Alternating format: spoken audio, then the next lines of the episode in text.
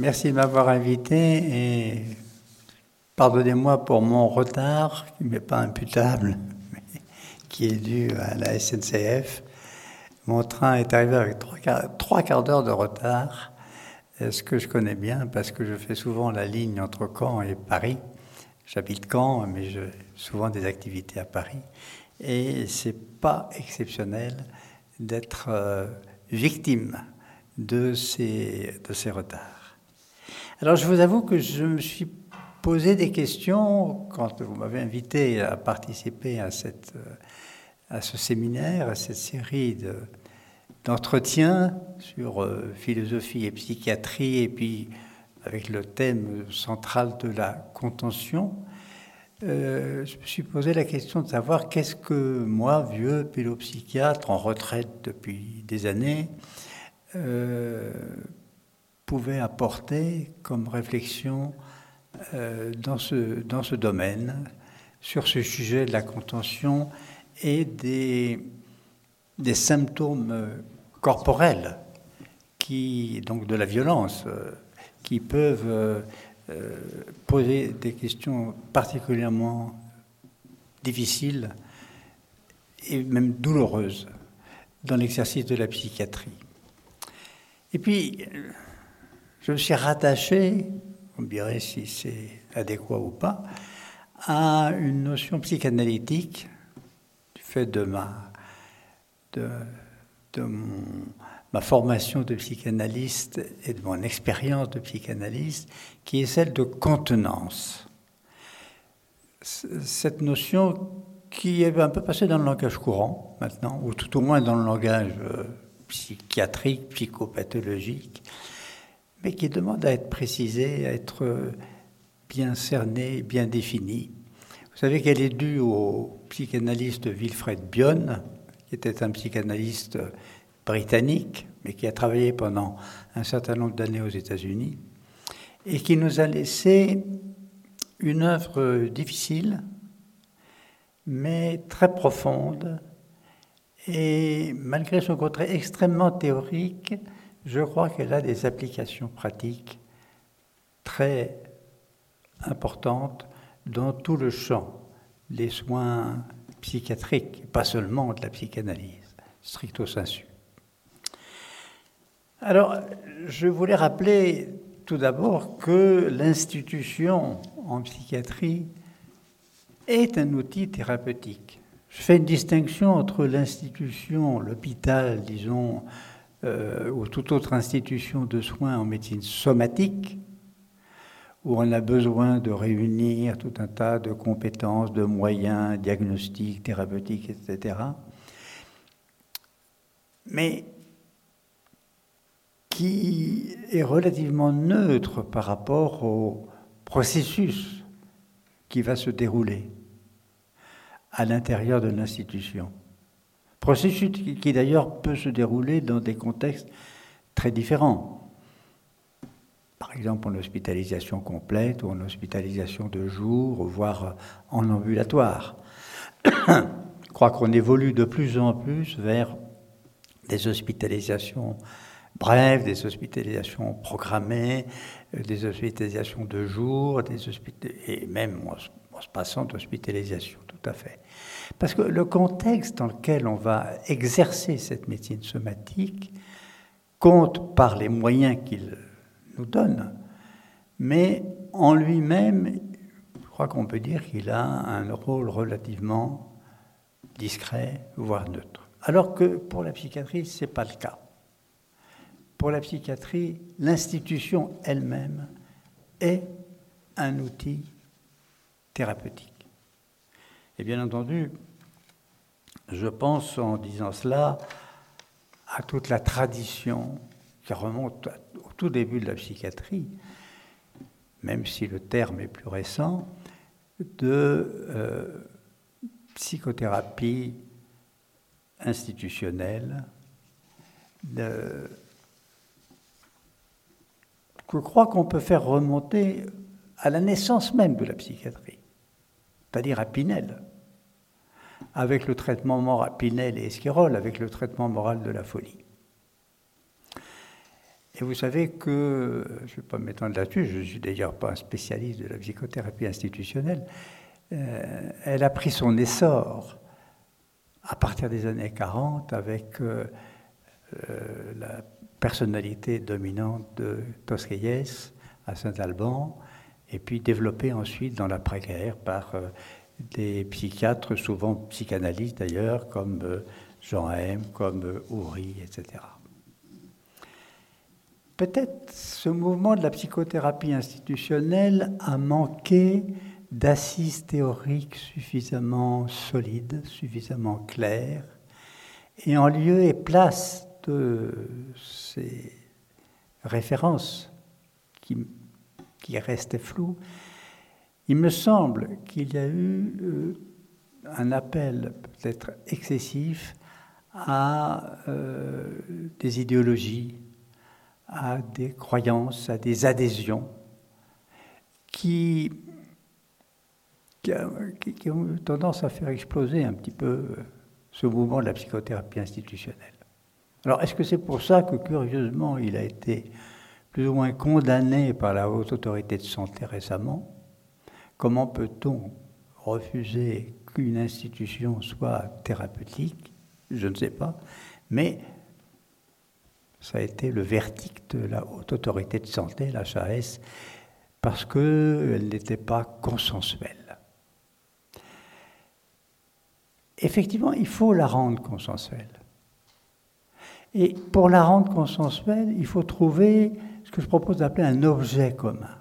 Quel est l'objet commun du traitement institutionnel des patients psychiatriques Je fais une distinction autre, mais importante, entre protocole et cadre. Là aussi, dans la médecine somatique, de plus en plus, les traitements deviennent protocolisés.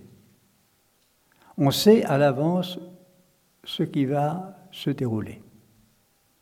Bien entendu, le choix du protocole va dépendre du diagnostic et le suivi de ce protocole nécessite toute une, technique très, très pointue, très précise. Mais le déroulement du protocole est prévu au jour le jour. Alors que pour euh, l'institution psychiatrique, il me paraît essentiel qu'on définisse non pas des protocoles, même s'il y a des parties de protocoles dans l'usage des médicaments ou dans certaines mesures euh, euh, administratives, dont l'hospitalisation sous contrainte, mais il me paraît essentiel qu'on travaille sur des cadres dont on ne sait pas qu'est-ce qu'ils vont contenir. Et ça, euh, Bion, psychanalyste dont je parlais à l'instant, insiste beaucoup là-dessus. Il faut admettre qu'on ne maîtrise pas le processus. Si on veut le maîtriser complètement, on l'éteint. Il faut admettre qu'on ne sait pas ce qui va se passer, que ça va être en partie, tout au moins, inattendu. Et c'est la condition pour que quelque chose émerge. Quelque chose qu'on n'avait pas prévu, quelque chose qu'on n'avait pas compris, quelque chose qui n'était pas connu à l'avance ni des patients ni des thérapeutes. Pour autant, le cadre doit être très défini, très précis et très adapté à chaque patient ou à chaque groupe de patients. Et cette mise en place d'un cadre thérapeutique, c'est tout un processus. C'est en soi même un processus. Ce n'est pas un kit qu'on apporte euh, et puis qu'on met en place euh, toujours de la même façon. C'est un processus qui dépend de l'histoire de l'institution, qui dépend du travail de pensée de l'équipe institutionnelle.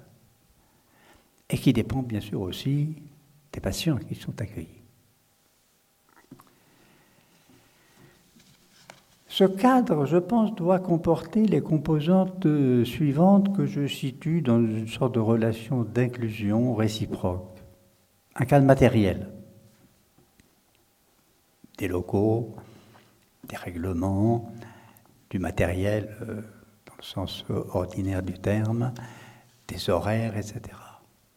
Quelque chose qui définit un espace, plutôt un ensemble spatio-temporel dans lequel va se jouer, j'utilise à dessein cette expression un peu théâtrale, va se jouer la situation thérapeutique pour ce malade ou pour ce groupe de patients. Et euh, plus le cadre est adéquat, là vous avez un cadre tout à fait privilégié avec cette magnifique abbaye de Prémontré, mieux les choses peuvent se dérouler, bien entendu. Un deuxième niveau, c'est un cadre contractuel, c'est-à-dire un accord sur euh, le but du travail institutionnel. Accord entre les soignants, accord avec les patients chaque fois que possible, accord aussi avec l'entourage des patients quand il s'agit de mineurs ou quand il s'agit de patients qui ne peuvent pas adhérer eux-mêmes euh, à, ce contrat. Il faut qu'il y ait un contrat, c'est-à-dire qu'on sache et qu'on se mette d'accord sur euh, qu'est-ce qu'on fait, pourquoi on le fait, quel est le sens de ce qu'on fait à l'intérieur de ce cadre? Et puis, troisième niveau, un cadre psychique. Et c'est évidemment celui-là que je vais développer davantage parce qu'il est essentiel. Et ce cadre psychique, j'ai tendance à le confondre avec euh, ce que Bion a appelé contenant. Le cadre psychique, c'est la capacité à recevoir les messages des patients, tous les messages des patients. Qu'il s'exprime euh, par la parole, qu'il s'exprime par le comportement, qu'il s'exprime par le corps, qui parfois, vous savez aussi bien que moi, peut-être mieux même, euh, des failles en cours de prise en charge. Tout doit être pris en compte comme message à recevoir et à analyser, on va essayer de le préciser, c'est-à-dire à lui donner du sens.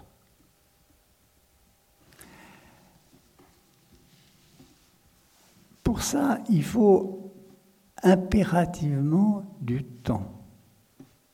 Parce que la pensée demande du temps. C'est un travail de pensée qu'il faut exercer sur ces messages qui nous sont envoyés par les patients avec plus ou moins de force, voire de violence et de menace même, de déstabilisation. Ce cadre, avec ces trois niveaux matériels, contractuels, psychiques, je pense qu'il doit représenter une sorte de capacité de stabilisation.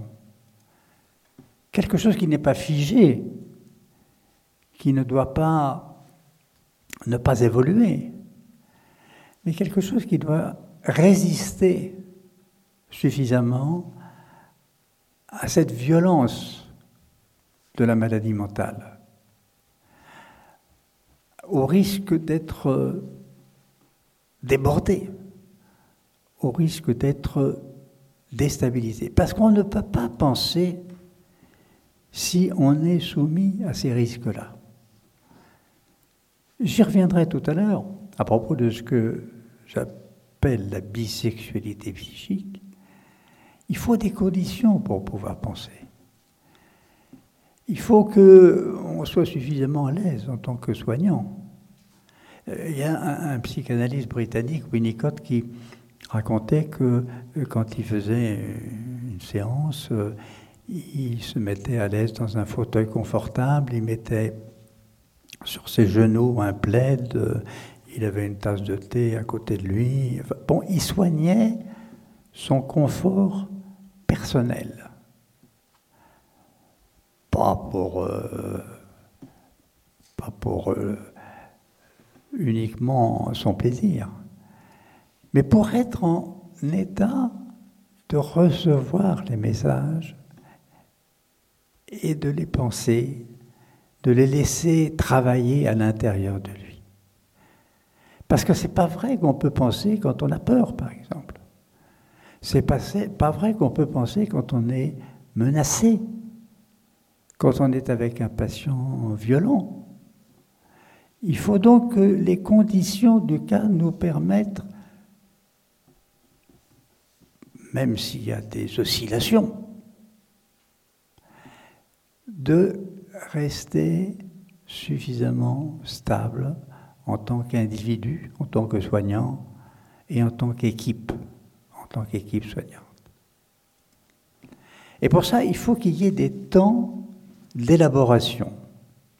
Alors, je crois que ça correspond maintenant dans les institutions en France à ce qu'on appelle l'analyse des pratiques, qui est une excellente chose, qui mériterait peut-être peut davantage développée, mais ce que je voudrais dire surtout, c'est que l'analyse des pratiques, c'est un temps pour penser. Ça doit être un temps pour C'est pas simplement, là aussi je fais une comparaison avec la médecine somatique, c'est pas simplement un temps de transmission dans les services euh, de médecine somatique, on appelle ça comme ça, hein, la transmission. Euh, les infirmières qui prennent le relais euh, doivent recevoir des informations de l'équipe précédente pour, euh, pour agir dans la continuité. Très bien, c'est indispensable même, mais tout à fait insuffisant. Il faut qu'on ait le temps de penser, et pour ça, de prendre du temps, de faire des réunions suffisamment longues où tout le monde peut participer. Ce n'est pas perdre du temps, je me désole souvent quand j'entends les échos qui me reviennent, surtout de la pédopsychiatrie, mais je suppose qu'en psychiatrie d'adulte, ça doit aussi exister. Euh, on a des listes d'attente telles qu'on n'a pas le temps. Eh ben, il faut le prendre, le temps. Parce qu'on ne peut pas faire un travail thérapeutique si on n'a pas ce temps pour penser.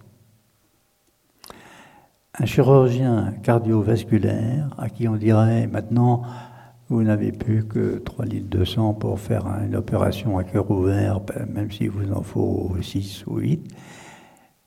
Il dirait, ben, je n'opère pas. C'est pas possible. Il y a des limites, il y a des seuils qu'on ne peut pas franchir sans empêcher complètement l'action thérapeutique elle-même de prendre place. Alors, j'en viens au cœur de mon, intervention, qui est cette fonction contenante dont parle Wilfred Bion. Il l'a tiré d'un concept qui nous vient de la, de psychanalyse britannique, dit souvent l'école anglaise, qui a été marquée par la grande figure de Melanie Klein. La pauvre Mélanie Klein n'a pas été très bien reçue en France d'ailleurs, et on entend encore souvent plein de qualificatifs assez stupides sur son œuvre que les gens connaissent d'ailleurs très très mal. Il y a des choses critiquables dans ce qu'elle a dit, hein, comme dans toute œuvre. Mais elle a fait des percées remarquables dans la compréhension des états les plus archaïques du psychisme et de la relation à l'autre, de ce qu'on appelle la relation d'objet en psychanalyse. C'est-à-dire l'objet, ce n'est pas un objet matériel, c'est la personne qu'on investit, la personne que, avec qui on est en communication, en relation. Et ces aspects très archaïques qui nous intéressent particulièrement en psychiatrie parce qu'on les retrouve toute la vie dans euh, beaucoup de pathologies et dans les pathologies les plus sévères. C'est en se penchant sur la pathologie des jeunes enfants, voire sur l'observation des nourrissons, qu'on a pu comprendre euh, des systèmes projectifs, par exemple, qu'on retrouve dans, beaucoup de pathologies, ou des angoisses archaïques du type euh, morcellement, euh, annihilation, qu'on retrouve dans la pathologie schizophrénique, par exemple.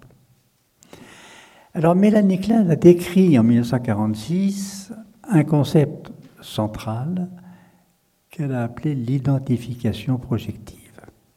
Je ne vais pas m'étendre trop sur le concept d'identification qui vient déjà de Freud, qui avait parlé déjà d'identification. On s'identifie par exemple à un trait de l'autre, c'est l'identification hystérique, ou on s'identifie à euh, tel ou tel personnage de son entourage, de son enfance.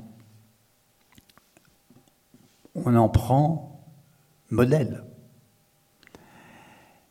Mélanie Klein a repris ça en montrant que quand on ne peut pas gérer un aspect de soi-même, je sais si on en a des exemples dramatiques dans l'actualité, eh bien on les projette, on les évacue. Et on tend à les évacuer dans un autre psychisme. Et cette évacuation va au-delà d'un simple, simple fantasme. Elle tend à transformer l'autre en ce qu'on a projeté en lui. D'où cette notion d'identification projective. Pour reprendre un exemple de ma discipline, un bébé qui est frustré trop longtemps, qui manque trop longtemps de soins maternels, il va projeter dans sa mère des mauvaises choses, des mauvais sentiments, des mauvaises émotions, et euh, elle devient mauvaise pour lui. Il y a un exemple banal que tout le monde peut faire, c'est une maman tout à fait dévouée qui euh, laisse son euh, bébé aux, grands-parents ou à une nourrice pendant quelques jours, un week-end pour partir euh, en couple, en amoureux avec son, son conjoint. Et au retour, le bébé lui fait la tête. Il ne veut pas la regarder. Lui tend plus les bras. Lui sourit plus. Dirais que ça s'arrange en général, oui, heureusement. Mais n'empêche qu'il y a ce moment-là où la mère n'est plus la bonne mère, peut-être même idéalisée qu'elle était avant, et elle est devenue quelqu'un de mauvais, à éviter, euh, à rejeter. Cette notion d'identification projective, Mélanie Klein en fait ce qu'on appelle un mécanisme de défense en psychanalyse. C'est-à-dire que quand on ne peut pas gérer quelque chose de soi, quand on a une difficulté, on en a tous, pour gérer certains aspects de soi-même, il y, a deux, il y a deux positions possibles. L'une, c'est s'efforcer de réfléchir sur euh, nous-mêmes, peut-être de faire une psychothérapie, voire une psychanalyse, s'efforcer d'élaborer notre problème. Puis l'autre position, c'est de l'évacuer. C'est ça un mécanisme de défense. On évacue les choses, on résout rien, mais momentanément tout au moins, on, a trouvé un, un, remède. Un mauvais remède en général, parce que ça vous revient en boomerang, ça fait plein plein de complications. Bien va en faire tout autre chose. Ben, il garde cette idée que Mélanie Klein avait développée, mais il va en faire un mode de communication primitif. Un mode de communication archaïque, primitif, nécessaire, inévitable. Son idée, c'est que le bébé ne peut pas gérer ses propres états psychiques. Il donne volontiers l'exemple, parce que tout le monde peut l'observer, de ce qui se passe quand on est avec un tout petit bébé, hein, quelques semaines, quelques mois, euh, calme, euh, souriant, euh, qui regarde avec des yeux comme des soucoupes, et, puis tout d'un coup, il fait l'amour, et puis il devient grave, et puis il se met à pigner, puis à pleurer, puis à s'agiter, et puis au bout de quelques instants, il est complètement désorganisé. Et la maman vient, le prend dans les bras, peut-être lui donne euh, le sein ou le biberon, et se calme, à l'instant. Tout ça, c'est comme des séquences successives qui ne paraissent pas reliées entre elles.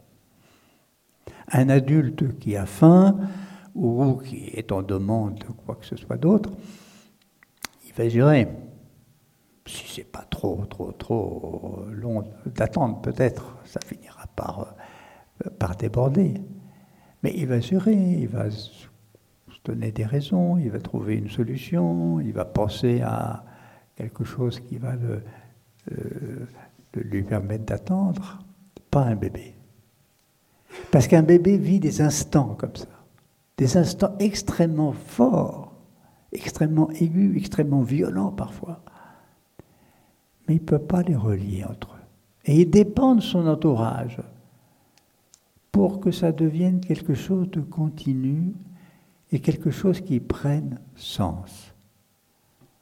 J'insiste toujours sur le fait que cette dépendance du, petit bébé, du petit enfant vis-à-vis -vis de son entourage et de la personne qui lui donne les soins, elle est connue depuis longtemps, peut-être depuis toujours. En tout cas, Freud en avait parlé d'une manière tout à fait explicite, en soulignant que cette personne satisfait le besoin de l'enfant. Et en plus, lui apporte un plaisir, ce qu'il avait appelé la prime de plaisir. Le bébé aime téter, et souvent il tète même quand il n'y a plus de lait. Il continue. C'est agréable. Ou alors il prend son pouce, son poing. Bion ajoute quelque chose de fondamental. La mère, se faisant, je dis la mère, mais ça peut être un substitut maternel, bien sûr, apporte du sens à ce que vivait l'enfant. C'est comme si l'enfant pouvait dire Ah, c'était ça qu'il me fallait. Il ne sait pas au départ, vraisemblablement. Il a une attente de ce que Bion a appelé une préconception. Mais il ne sait pas de quoi. Et c'est quand euh, il y a la réponse adéquate que ça prend sens. Si je faisais, si j'ose faire une comparaison avec nos actions thérapeutiques, ça nous arrive quelquefois, j'espère souvent, de, avec un patient, de comprendre quelque chose, de lui en parler, et que tout d'un coup ça l'apaise formidablement. Comme si là aussi il était en attente de quelque chose dont il ne sait pas ce que c'est. Et c'est de l'extérieur que le sens de ce que c'est peut venir. Donc cette communication primitive due à l'identification projective au sens de Bion permet cette dépendance qui est fondamentale dans l'espèce humaine vis-à-vis de l'autre et permet un travail de qui vient aussi de l'autre. La mère qui, je reprends toujours cet exemple, mais vous le transposerez dans d'autres cadres, relationnelle et thérapeutique, la mère qui voit son bébé se mettre comme ça à pleurer, comme j'évoquais tout à l'heure. D'abord, il faut qu'elle reçoive le message. il y en a qui ne le reçoivent pas. Je me rappelle une maman, quand j'avais suivi l'enfant, et qui était très très malade. Elle avait au moins un caractère psychotique. Elle avait mis un, interphone pour bébé, un, un babyphone, mais elle coupait le, la communication du bébé. Donc le bébé pouvait crier tout ce qu'il savait, elle n'entendait rien. Vous voyez la, dissociation là, profonde hein, chez cette maman qui pensait bien faire en mettant un babyphone et puis qui coupe parce qu'elle ne supportait pas d'entendre son bébé crier. Donc il faut d'abord qu'elle soit réceptive. Et nous aussi, en tant que soignants. C'est pas toujours facile. Pour ça, il faut de la présence aussi. Il ne faut pas être comme cette maman qui mettait le bébé dans sa chambre avec un babyphone éteint. Et puis, il faut que ça lui fasse quelque chose. C'est une expression que les mamans disent. Moi, j'aime bien cette expression. Mais qu'est-ce qui me fait encore? Ça fait pas longtemps, pourtant que je, je lui ai donné la tétée. Il va pas me faire encore une otite ou une bronchite. Il faut que ça lui, que ça l'atteigne émotionnellement, fantasmatiquement, imaginairement. Et sur cet état que ça crée en elle, et Dieu sait si les patients ils créent des états en nous, hein, elle fait un travail de pensée. Alors c'est un travail de pensée qui est très particulier et que Bion a appelé capacité de rêverie. Parce que ce n'est pas un travail de pensée appris. Ce n'est pas l'application d'un traité de puriculture. C'est pas, les, parents sont très très attentifs à ça souvent maintenant. Hein. Euh, quand euh, il se passe telle chose, il faut faire telle chose, etc. Bon, c'est pas mal. Et ça peut être euh, un minimum. Mais c'est pas quand même la même chose que si les parents, la mère ou le père, s'interrogent sur la situation qui est en train de se dérouler. Qu'est-ce que ça veut dire? C'est tout à fait légitime qu'ils ne sachent pas d'emblée. C'est une pensée intuitive. Et je pense que le mot rêverie que Bion a utilisé a ce sens-là. Parce que ce n'est pas une rêvasserie. Quelquefois, les gens pensent que le psychanalyste, il est en train de rêver à sa déclaration d'impôt, ou à ses prochaines vacances, ou à... Euh, j'espère que non. J'espère qu'il est très attentif à ce que le patient lui transmet. Mais il n'a pas un code pour décoder et interpréter le matériel.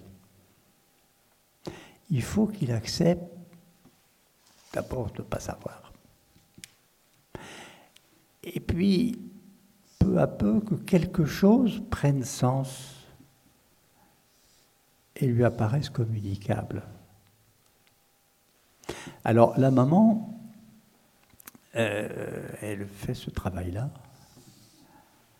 Et puis, évidemment, elle répond. Alors que le psychanalyste, lui, sa réponse, c'est l'interprétation, éventuellement, mais pas une réponse dans la réalité.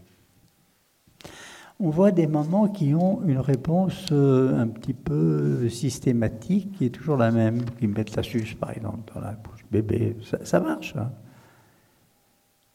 il se tait, il se calme. Mais est-ce que ça a la même valeur relationnelle, psychique, émotionnelle que cette capacité de rêverie qui fait, mais euh, il est peut-être pas bien, il est peut-être malade, ou il est peut-être trop chaud, ou peut-être il veut que je le prenne dans les bras, après tout. Hein. C'est le droit de, des bébés de réclamer du corps à corps. Euh, Et puis qui, qui cherche comme ça cette adaptation à la demande du bébé intuitivement. Il faut faire confiance à nos intuitions. Alors là, je suis complètement à contre-courant de la modernité. Je crains. Mais je pense que c'est essentiel dans l'abord thérapeutique de la maladie mentale et de la souffrance psychique. On n'a pas une grille ou un protocole a priori qui nous dit qu'est-ce que ça signifie et comment il faut y remédier. On sait qu'il faut des cadres, encore une fois, qui nous permettent de recevoir la communication, y compris la communication la plus profonde et la plus inconsciente et parfois la plus corporelle. Et il faut que nous soyons dans nos cadres psychiques, à titre individuel, mais aussi à titre groupal, collectif, dans une équipe soignante, capables de faire un travail de pensée, mais sur ce mode intuitif, et c'est ça qui prend du temps. Dans les réunions, euh, dans mon souvenir en tout cas, au début, euh, on n'est pas d'accord du tout, euh, on voit les choses très différemment les uns des autres, on, n'a pas vécu les mêmes choses du tout. Il y en a qui trouve le, patient beaucoup mieux, l'autre pas du tout, etc. Bon. Et tout ça, ça doit être mis en débat. Et puis à un moment, ce que les Bovici appelaient le moment sacré, il n'arrive pas toujours, hein, mais quand il arrive, dire ah, peut-être c'est ça que ça signifie ce qu'on a vécu avec ce patient, avec ce groupe de patients. Et peut-être c'est ça qui nous permet de lui apporter une, une réponse apaisante. Alors, vous m'arrêtez si je suis trop long, étant donné surtout le... Vous avez encore un quart d'heure. D'accord. Alors, dans ce quart d'heure, je vais vous dire deux choses essentiellement. D'abord, je pense qu'il faut qu'il y ait dans nos cadres psychiques des composantes maternelles, j'ai beaucoup insisté là-dessus, avec la capacité de rêverie, avec la réceptivité, on pourrait parler aussi d'empathie. Il faut qu'il y ait aussi quelque chose que je situe plus du côté paternel. Pour reprendre mon, modèle de la mère avec l'enfant, c'est pas les mamans qui se, sentent très coupables ou qui veulent euh, tellement bien faire tout le temps qu'elles euh, sont euh, esclaves du, bébé qui s'en sortent le mieux et qui sont les plus adéquates pour leur enfant. Il faut qu'une mère soit très attentive, bien sûr, et très disponible, mais aussi capable de dire Attends une minute, maman se dépêche, mais on n'est pas aux pièces, il faut le temps. Qu'elles ne se sentent pas déstabilisées par euh, la violence des projections du bébé. Et, pour ça, elle a besoin, en elle-même déjà, de sentir quelque chose de paternel, que je crois d'ailleurs en appui sur sa propre identification paternelle. Et dans les couples de parents, là où ça marche le mieux, c'est aussi quand bon, il y a du paternel dans la mère, il y a du maternel dans le père. Mais il faut que les deux se complètent. De façon que les projections de l'enfant ou les projections du patient soient entendues, soient reçues mais qu'elles ne, détruisent pas le cadre. Je, souligne ça parce que c'est souvent un contresens qui est fait sur la notion de fonction contenante. on voit ça sous un angle purement maternant. Or, bien quand il parle de la fonction contenante, il a beaucoup de métaphores militaires. Il avait été mobilisé pendant la Première Guerre mondiale et il a fait une guerre euh, héroïque d'ailleurs et tragique. Donc il avait une expérience de ce que c'est que la vie militaire, très directe. Il compare cette fonction contenante à une armée qui en contient une autre, qui va empêcher une autre armée d'envahir le terrain. C'est dire que ce n'est pas simplement les bisounours. C'est aussi quelque chose qui est consistant. Et c'est la condition, cette consistance. Ce n'est pas de l'agressivité, ce n'est pas de la contre-agressivité, mais c'est la condition pour qu'il y ait un travail de pensée, comme je l'ai dit en, débutant. Donc il faut qu'il y ait, que ce soit vraiment reconnu et admis et discuté, bien entendu, parce que c'est tout un équilibre dans les, dans les équipes, dans les institutions, qu'il y ait des obligations, des limites, des contraintes parfois nécessaires j'ai envie de caser certaines prescriptions médicamenteuses du côté de ce domaine contraignant,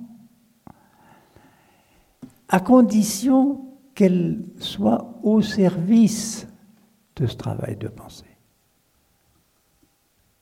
Qu'elles ne soient pas simplement pour maîtriser un patient,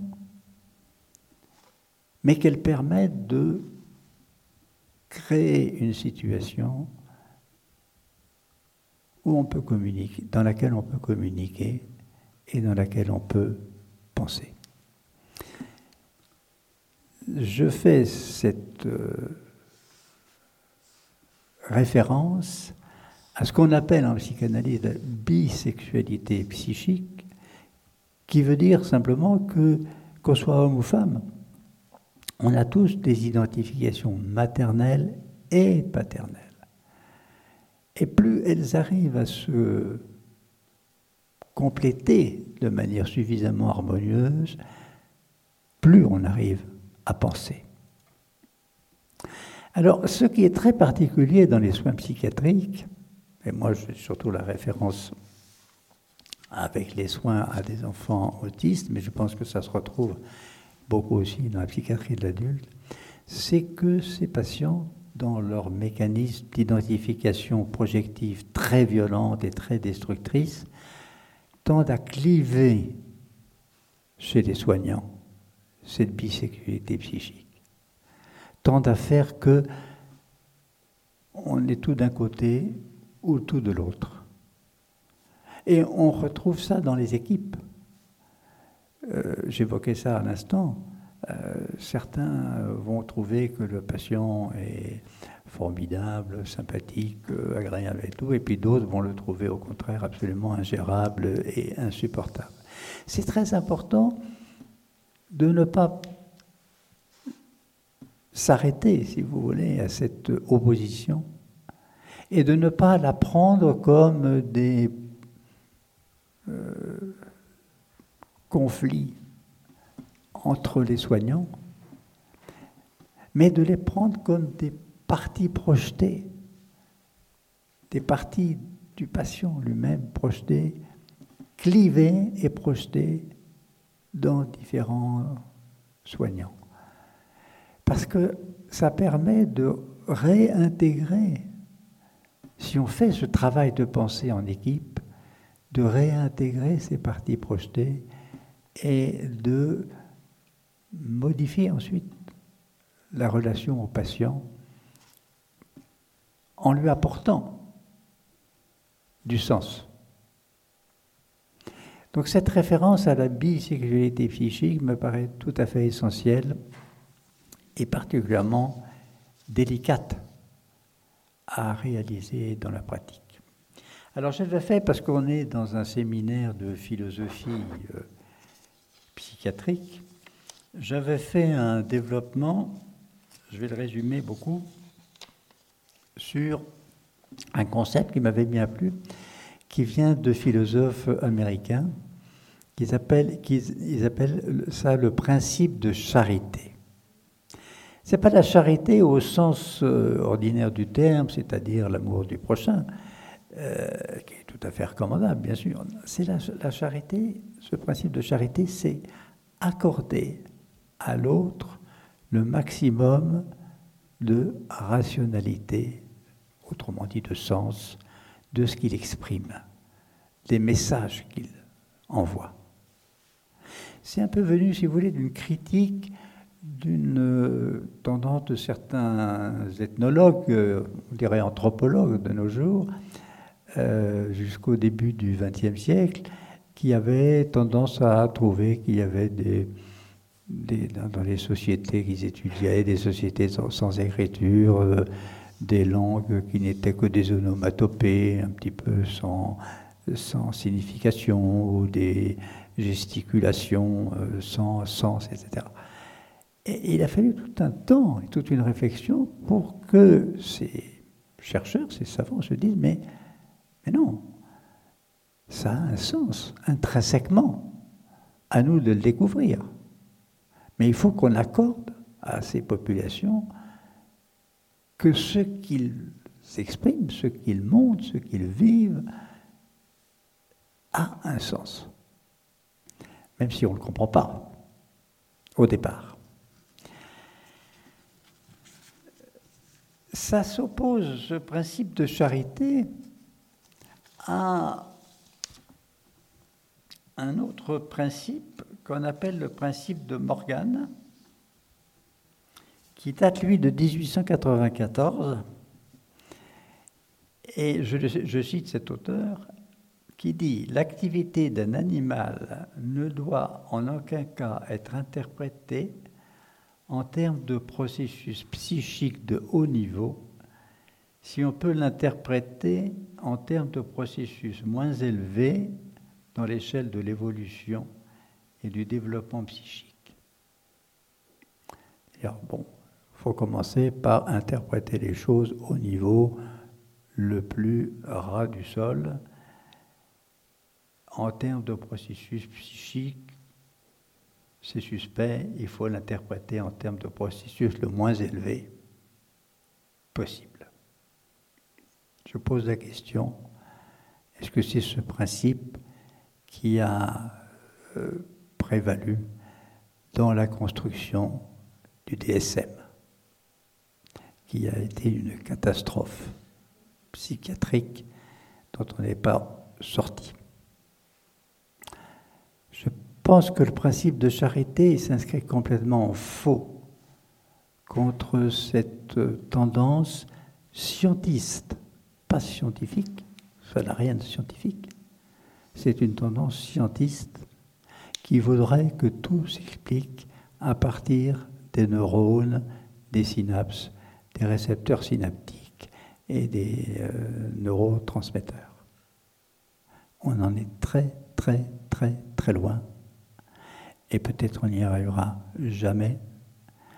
Et de toute façon, même si c'est essentiel de poursuivre les recherches neuroscientifiques, qui sont passionnantes, le niveau auquel il faut entendre la souffrance psychique, la maladie mentale, la perturbation de l'esprit, c'est le niveau clinique où nous recevons des messages très complexes, très énigmatiques, et où nous essayons faire quelque chose. Alors je conclus par un tout petit exemple clinique, une vignette. C'est pas de la violence parce que en psychiatrie de l'enfant et de l'adolescent, on a moins ce problème. On peut l'avoir avec des adolescents, mais quand même moins qu'en psychiatrie d'adulte. Mais c'est quand même ça une relation au corps. Il s'agit d'une adolescente qui avait une grave anorexie mentale. Euh, dans le dispositif que j'avais au CHU de Caen, j'avais très peu de lits et elle était hospitalisée en pédiatrie. Mais nous étions, nous travaillions ensemble avec le service de pédiatrie euh, et avec des réunions très très fréquentes. Cette adolescente euh, non seulement refusait toute alimentation, mais réussissait à arracher la sonde nasale qu'on lui avait mise pour la nourrir ou à vomir le liquide qu'on lui injectait et elle devenait de plus en plus inquiétante du fait de son amaigrissement euh, et, des, des, symptômes de dénutrition qu'elle présentait. Alors il y avait un dispositif assez complexe avec un membre de l'équipe de pédopsychiatrie pour avoir des entretiens psychothérapeutiques avec l'adolescente, un autre qui avait des entretiens avec les parents, et un troisième qui s'occupait des aspects plus médicamenteux ou euh, institutionnels avec l'équipe de pédiatrie. Mais nous avions des réunions régulières entre équipes de pédiatrie et équipes de pédopsychiatrie. Tout ceci s'étale sur des semaines, mais je le résume évidemment beaucoup pour euh, euh, les besoins de l'exposé. Un jour, dans un entretien avec la mère, cette maman, très angoissée, euh, dit, je crois que c'était moi qui avais fait l'entretien, qu'elle avait eu cet enfant par procréation médicalement assistée avec donneur. Et c'était une, fécondation in vitro et une greffe ensuite d'œufs. Avec beaucoup d'émotion, elle livre ça. Et elle ajoute, j'ai eu l'impression que c'était une grossesse artificielle. J'avais pas l'impression de porter un fœtus que je n'avais pas fait. Alors le artificiel, ça fait tilt. Et après, dans la réunion avec les pédiatres, et Dieu sait ils étaient assez musclés, parce que les pédiatres, avaient leur raison de poursuivre euh, l'alimentation artificielle. On a fini par obtenir, nos autres pédopsychiatres, qu'on supprime la sonde, qu'on supprime les perfusions, qu'on supprime la contention, parce qu'il y avait aussi une contention de l'adolescente, en faisant l'hypothèse qu'il fallait supprimer l'artificiel. Pour donner à cette jeune fille, mais j'allais dire à cet enfant, parce que vous savez, on est toujours un bébé, un enfant, un adolescent, même quand on est un adulte, le sentiment qu'on l'acceptait, qu'on l'accueillait naturellement pas à travers des artifices, mais pour elle-même. C'était un pari risqué. Ça a marché. On a supprimé tout ça. Et assez vite, elle s'est remise à s'alimenter d'elle-même, à reprendre du poids. Et elle a pu sortir au bout de quelque temps pour poursuivre une psychothérapie en ville. Alors je vous cite cette euh, vignette qui peut donner l'impression de quelque chose de quasi magique. C'est pas magique du tout. C'est pas magique du tout parce qu'il y a eu un travail, encore une fois, de plusieurs semaines, peut-être de plusieurs mois, je ne me rappelle pas très bien, qui a transformé quelque chose dans les équipes soignantes et qui a permis que ces équipes soignantes renvoient à l'adolescente, et probablement aussi aux parents, quelque chose de nouveau, quelque chose, de fruit de cette transformation qui pouvait représenter une issue à cette situation qui était évidemment sans, sans issue et qui, était, euh, qui allait vers eux une destruction de plus en plus dramatique. Je vous remercie de votre attention.